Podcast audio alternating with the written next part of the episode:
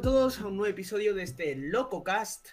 Durante el día de hoy vamos a tener con nosotros a un historiador especialista en la historia española. Así que vamos a darle paso y aprender algo con él.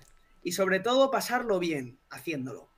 Bueno, me dejo enrollar y bienvenido Iván Ávila. Hola Alex, es un placer estar aquí. Bueno, ya llevo tiempo queriendo venir a charlar aquí contigo, que eso, llevo tiempo escuchándote. bueno, para ir rompiendo un poquito el hielo, el otro día me acordé de ti. Estaba ahí tomando algo con unos amigos, ahora con lo del COVID y tal, y al parecer un amigo mío vio una noticia sobre los leones del Parlamento. Y, son, y que son más de decoración. Pero ¿tú sabes si tiene algún significado? Eh, pues la verdad es que sí. Esos leones, eh, que han sido ya varios, no, los que hay ahora no son los que han habido durante la historia los únicos, ha habido varios. Y bueno, su significado es un significado protector. Es pues como si estuvieran ahí vigilando el Parlamento. Por eso vemos esas poses como eh, sobre esa bola la pierna del león, imponiendo esa autoridad, ese... como que transmite, jolín, mm, autoridad, vamos, lo que he dicho.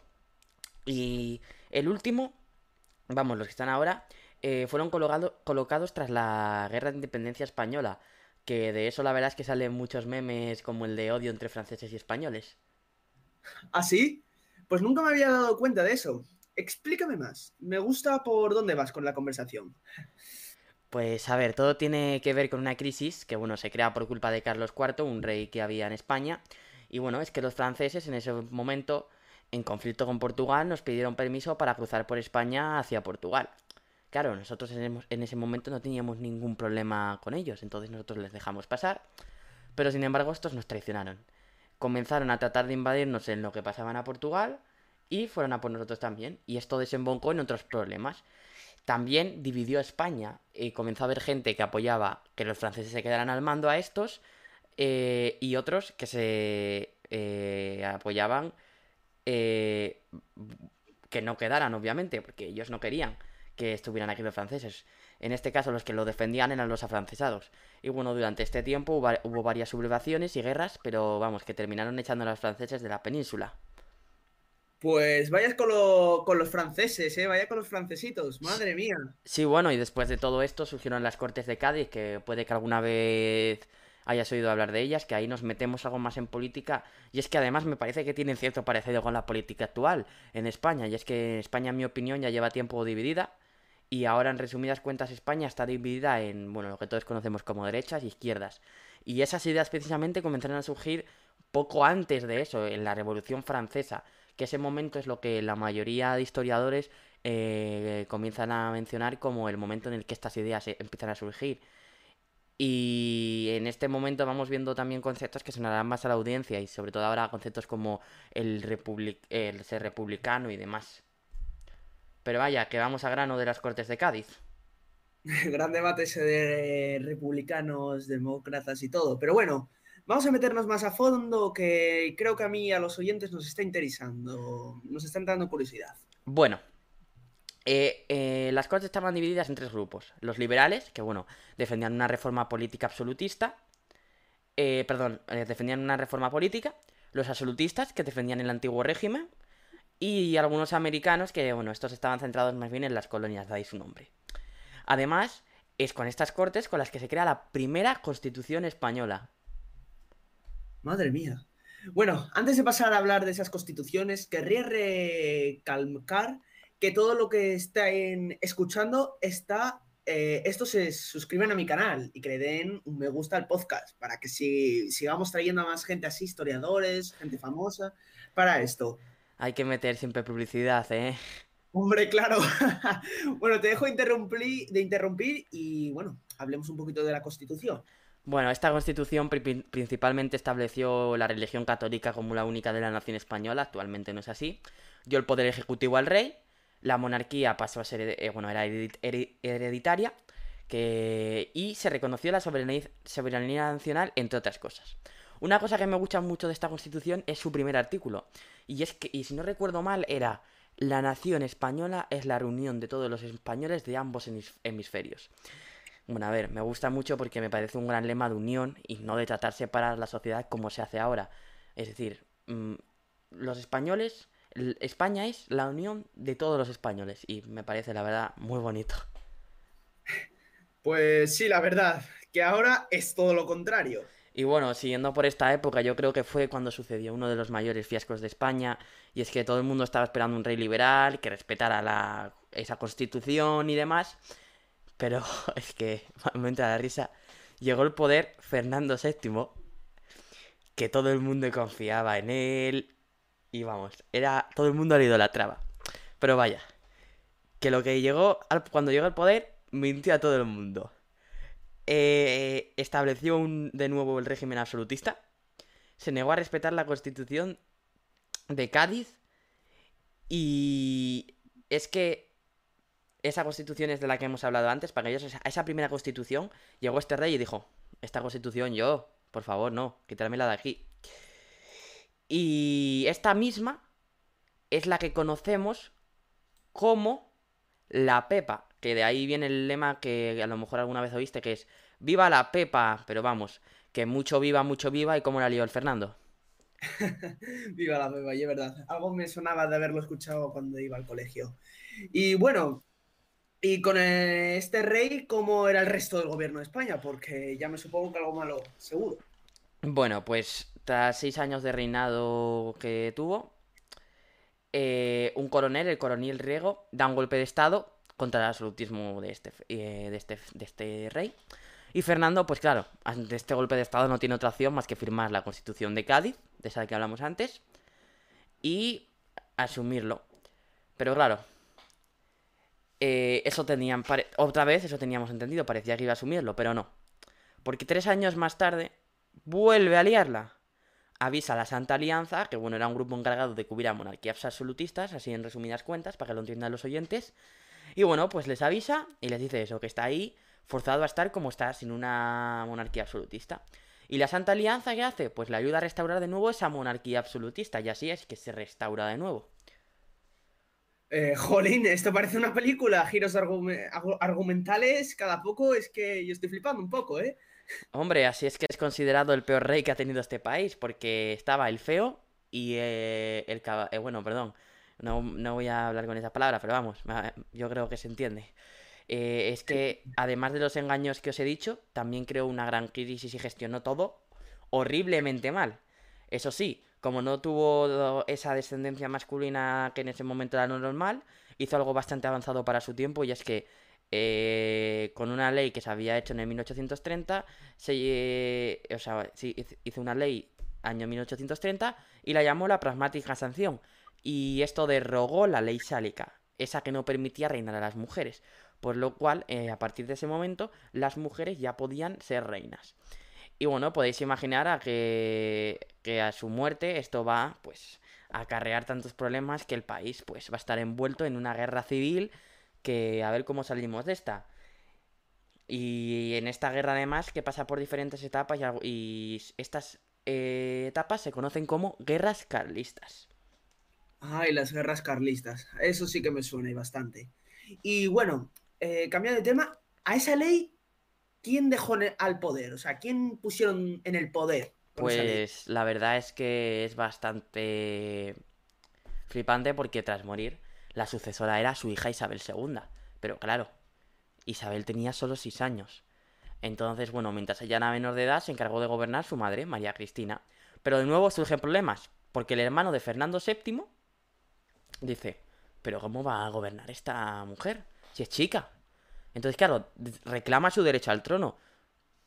Y como se había hecho aquella ley, pues se comenzó a pedir apoyo, comenzó a pedir apoyo de los absolutistas y más conservadores, que eran los que más probablemente estuvieran de su lado, y así fue. Mientras que por el otro lado, María Cristina, al ver todo este tratar de comprar a la gente, pues pidió apoyo a los liberales, que en ese momento estaban divididos entre liberales moderados y progresistas. Se diferenciaban en que unos eran más extremistas que otros, y sobre todo los eh, progresistas querían acabar con el antiguo régimen. Eh, bueno, los moderados daban. Y bueno, eso, también los moderados daban algún poder más al rey. Como es obvio. Eh, primero María Cristina pacta con los moderados. Vale. Los moderados al principio, vale, era suficiente, pero luego no le queda de otra de pactar con los progresistas. Y Tras esto, lo primero que sucede es una desamortización, que para los oyentes que no sepan qué es esto, consistía en quitarle las tierras a la iglesia, bueno, pues para dársela a otra gente. Joder, madre mía. Y bueno, claro, supongo que los progresistas pedirían algo a cambio, ¿no? pues, si no... Claro, pues obviamente, como he dicho antes, estos querían, eran más de querer quitar al rey completamente. Y pues sí, los progresistas redactaron una nueva constitución. Y luego, para que veas cómo estaría de cansada María Cristina, terminó dejando su puesto. Dijo, bueno, ahí os quedáis, yo me piro porque yo ya estoy hasta las narices. no me extraña, la verdad. Esto me está recordando un poco a Gran Hermano. Sí, pues todavía hay más movida, ¿eh? Espérate, porque un general, el general Espartero, el cual era progresista, ¡pam! Da un golpe de estado y asume la regencia. Como era de esperar, pues eso, cometió el error, el error de ser demasiado autoritario y extremista. Y se ganó que todo el mundo lo odiara. Incluso la gente de su propio partido no le quería. Así que nada, los moderados, que eran los otro, el otro grupo de liberales, se sublevan tres años después y comienzan un periodo moderado, liderado por el general Narváez, quien asume el poder junto a la reina Isabel II, quien tan solo tiene 13 años. Eh, creo que tanto los oyentes como yo estamos quedando un poquito anonadados, porque, o sea, con 13 años y ya gobernando, vale, que sí, que estaría acompañada y todo lo que tú quieras, pero vamos, estando al mando una niña de 13 años. Claro, claro. Y tampoco nada exagerado, porque fue Narváez quien se puso, tampoco era para tanto, porque bueno, fue Narváez quien se puso al cargo del gobierno, eh, se centralizó el poder del gobierno, comenzó a controlar y poner a dedo los diputados ahí de cualquier manera, que realmente ahora también es así, pero vamos, que en ese momento más heavy todavía.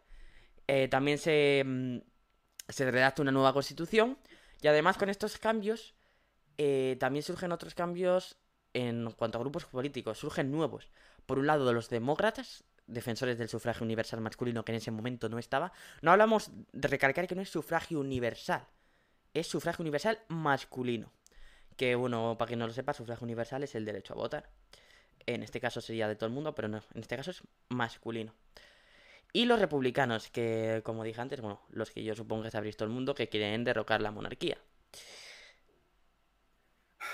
Pues sí que venían con aires renovadores, ¿eh? Porque...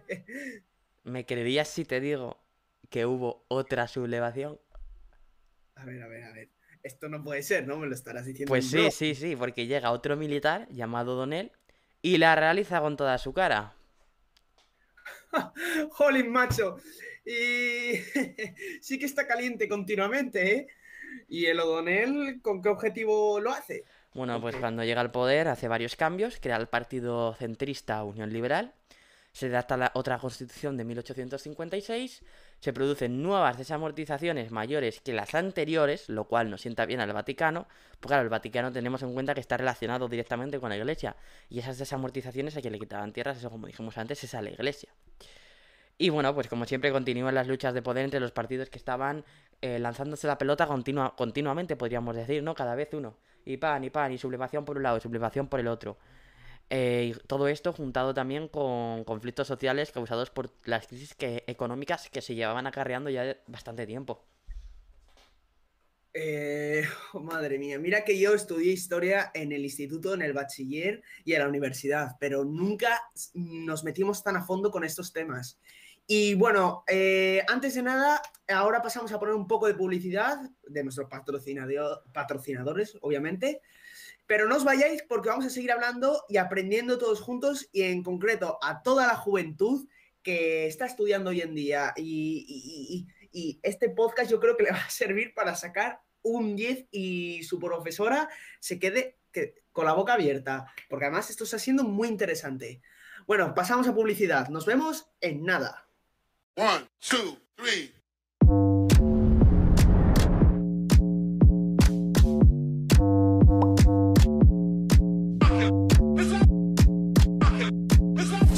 Gusta, vea por ello. Skoda Kamiq desde 15.200 euros. Muévete siempre. Skoda. Simply clever.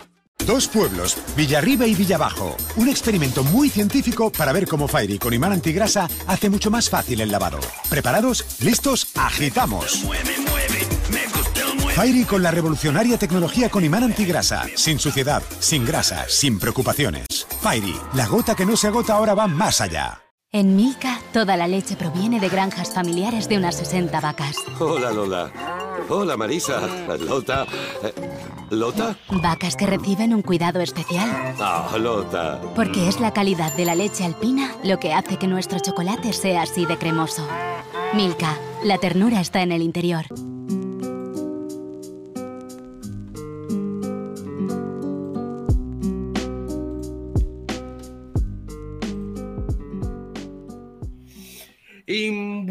A todos los oyentes que están ahí escuchándonos a menudo. Y bueno, estamos con el historiador, para la gente que se está incorporando nueva, con el historiador Iván Ávila. Y bueno, ahora vamos a entrar en otra etapa, ¿no? Exacto.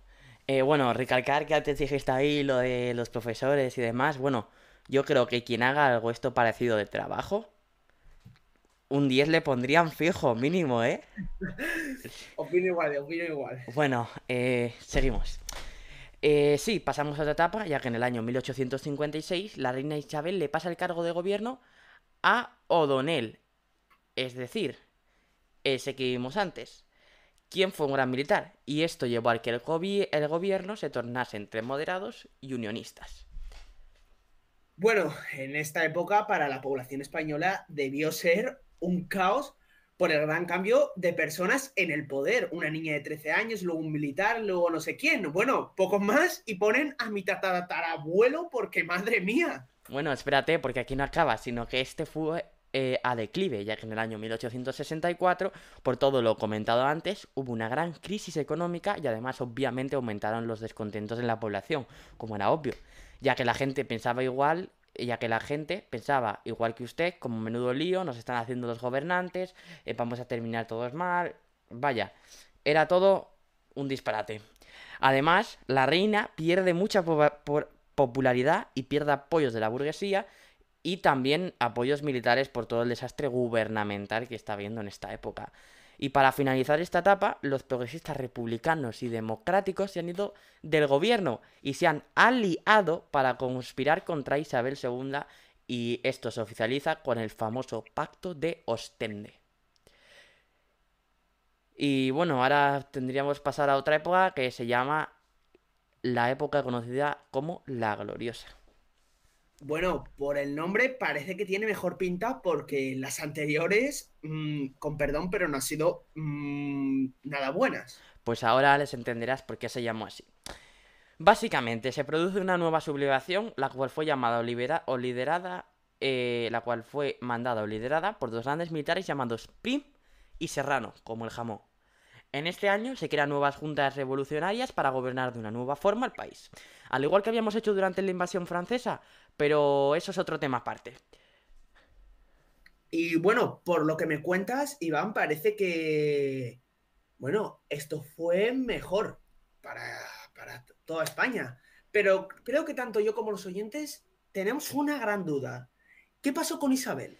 Bueno, pues voy a responder a tu pregunta y espero que a tus oyentes también les pueda solucionar esa pregunta.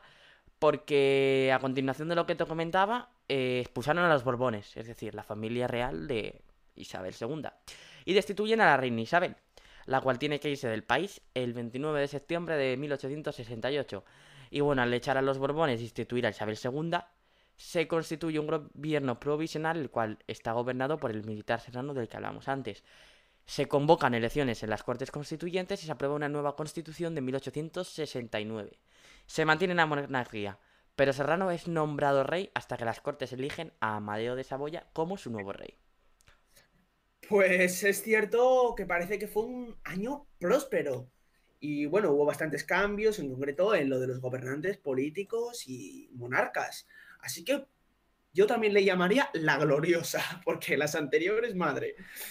Cierto, Alex, pero ahora eh, vamos a comentar un poquito cómo fue este reinado de Saboya, porque, jolín, no vamos a quedarnos aquí, ¿no? No, no, quiero continuar porque es que me está entrando a mí unas ganas de seguir continuando y creo que a los oyentes también. Así que sí, por favor, yo creo que tanto a mí como a los oyentes es que nos está interesando muchísimo este periodo y el tema histórico que estás contándonos, Iván. Bueno, pues nada más empezar este periodo en el año 1860, 70, perdón, asesinan al general Prim. Amadeo, el cual fue proclamado... Bueno, por si acaso alguno está perdido, que si estáis perdidos es porque no estáis escuchando bien, así que por favor atender. El general Prim es el de que habíamos hablado antes, que había hecho esa, esa sublevación con, junto con Serrano. Y bueno, Amadeo, el cual fue proclamado rey, eh, tenía ideas de ser un rey democrático. Pero tenía en contra a los monárquicos, a la iglesia y a los republicanos. Para que te hagas la idea. Además, la población tampoco lo aceptó porque, claro, como era extranjero. Bueno, Amadeo parecía que iba a regir algo mejor bien el país, pero ya veo que la gente no le quería más bien por ser de fuera o, mejor dicho, extranjero. Pero Iván, una pregunta. Yo me acuerdo que en este periodo, eh, este periodo, no sé si tú, bueno, tú seguramente lo sepas, pero a mí me está sonando de algo porque tengo amigos cubanos. ¿Sí? Y yo me acuerdo que pasó algo en Cuba, ¿cierto? Sí, no sé el qué, pero... Sé por dónde va, sí. Bueno, pues en este periodo hubo una guerra en Cuba, pero además también otra guerra carlista. Eh, perdona, Iván, un inciso. Creo que tanto yo como los oyentes estarán pensando, pobre Amadeo, que tenía tan buenas intenciones para gobernar España, pero como somos tan cazurros aquí en España y cabezones, pues el pobre hombre estaría amargadísimo, porque yo lo estaría.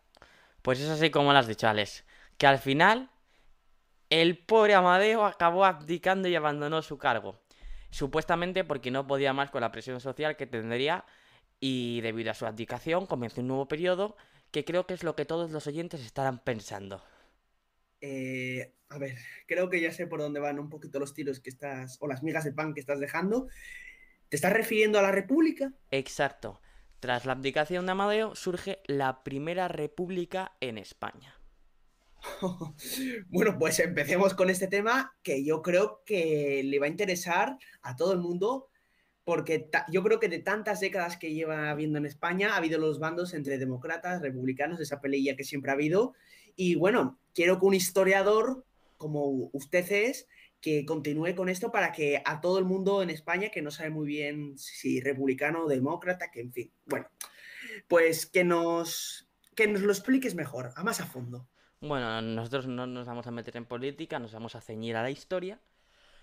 Y bueno, en esta época, como creo que la mayoría que está escuchando esto pensará, fue una e-, época de total inestabilidad política era un nuevo método político, la gente no sabía cómo iba muy bien, mm, estaba todo muy perdido y en nueve meses hubo cuatro presidentes.